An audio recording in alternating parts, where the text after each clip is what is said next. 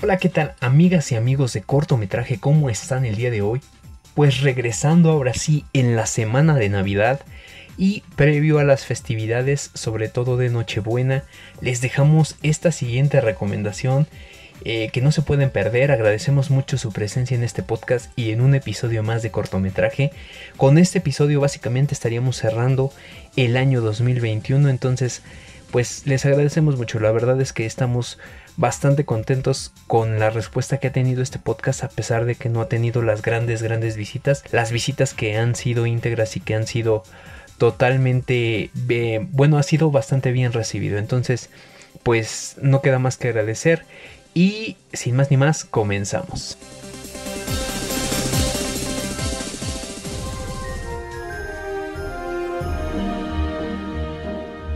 Hoy hablaremos de la ya ahora clásica película navideña de animación, Klaus.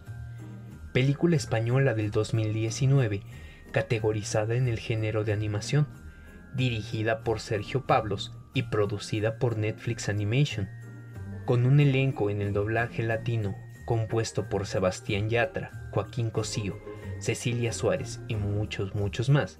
Es una película que narra la historia de un cartero perezoso que se verá forzado a mudarse a uno de los lugares más alejados y fríos del mundo.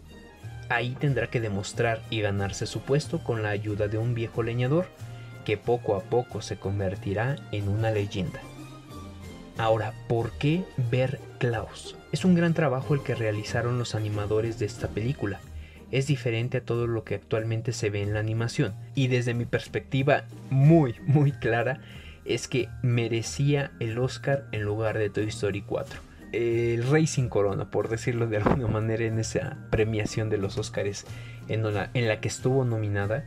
Y eh, también podemos decir que el mensaje final de la película es maravilloso, a pesar de que pudiera ser una película más de Navidad. Personalmente me gustó la forma en que el guion cuenta la historia y el épico final que te hace derramar una lágrima. Ahora, Tal vez que no te guste de Klaus. Al principio la puedes sentir un poco lenta, por dónde más o menos va la historia y hacia qué quiere llegar. Entonces, en lo que está el inter de toda la película, tal vez yo te diría que te esperaras hasta el segundo tercio, que es donde te va a atrapar. Y ahora vámonos con las curiosidades de Klaus.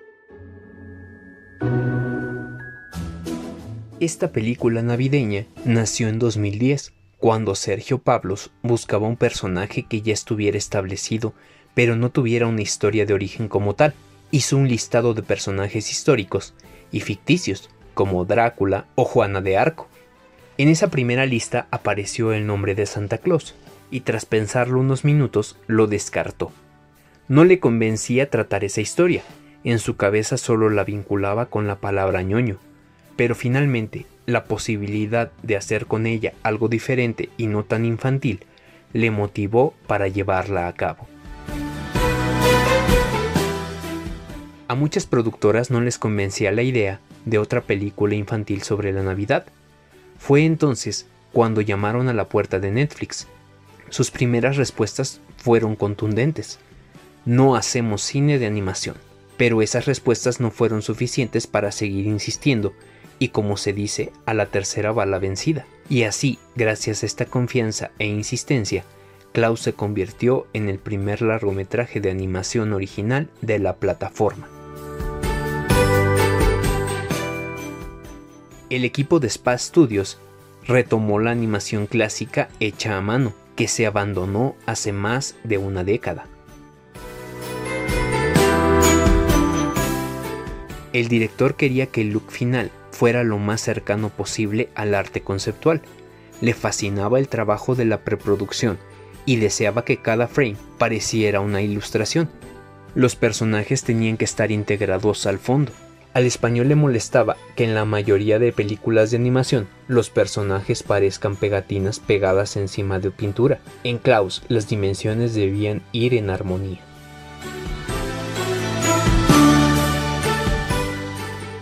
Se contrataron diseñadores conceptuales para desarrollar las habilidades necesarias. En su equipo había gente muy joven entre 20 y 27 años que iba a aprender ese estilo o gente ya entre 45 y los 60 años con experiencia en él.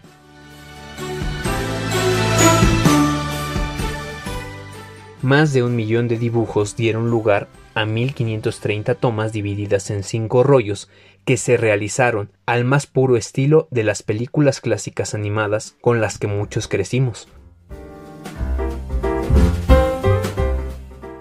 Para hacer la cinta convivieron personas de 27 países, Alemania, Chile, Turquía, Venezuela, Rumania, Estados Unidos, Portugal, Tailandia, Italia y muchos otros más, que hablaban 15 idiomas diferentes.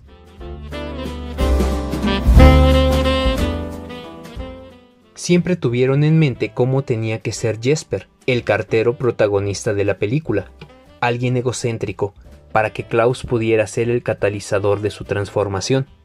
Necesitaban un personaje al cual darle una lección de humildad, pero tenían miedo de que ese personaje cayera realmente mal al espectador y no conectaran con él.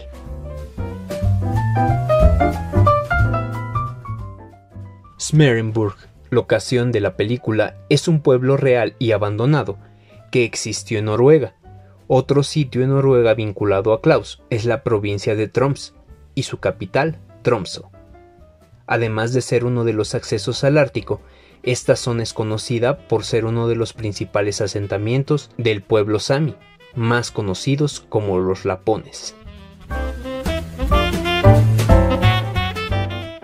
Vestidos de azul y rojo en la película hay un sami que destaca por encima del resto, la pequeña niña Margu, para conocer a los Sami y buscar a la pequeña, Pablo se desplazó a Tromso. Allí convivió con ellos, descubrió sus costumbres y encontró a la niña Sami, Nida Margaret, que puso la voz a la adorable Margot, que habla en una sola lengua y que no ha sido doblada en ninguna versión de la película. Esto fue todo en el año de cortometraje. Con esta película, como lo decíamos al principio, cerramos nuestro año en este podcast y en y qué sé yo. Agradecemos mucho tu presencia en esta emisión y te deseamos lo mejor para este 2022 y que celebres una gran Navidad con tu familia. Le mando un saludo y un abrazo a mis compañeros que forman parte de este proyecto. Mi nombre es Jorge Gómez, esto fue cortometraje y nos escuchamos en el 2022. Thank you.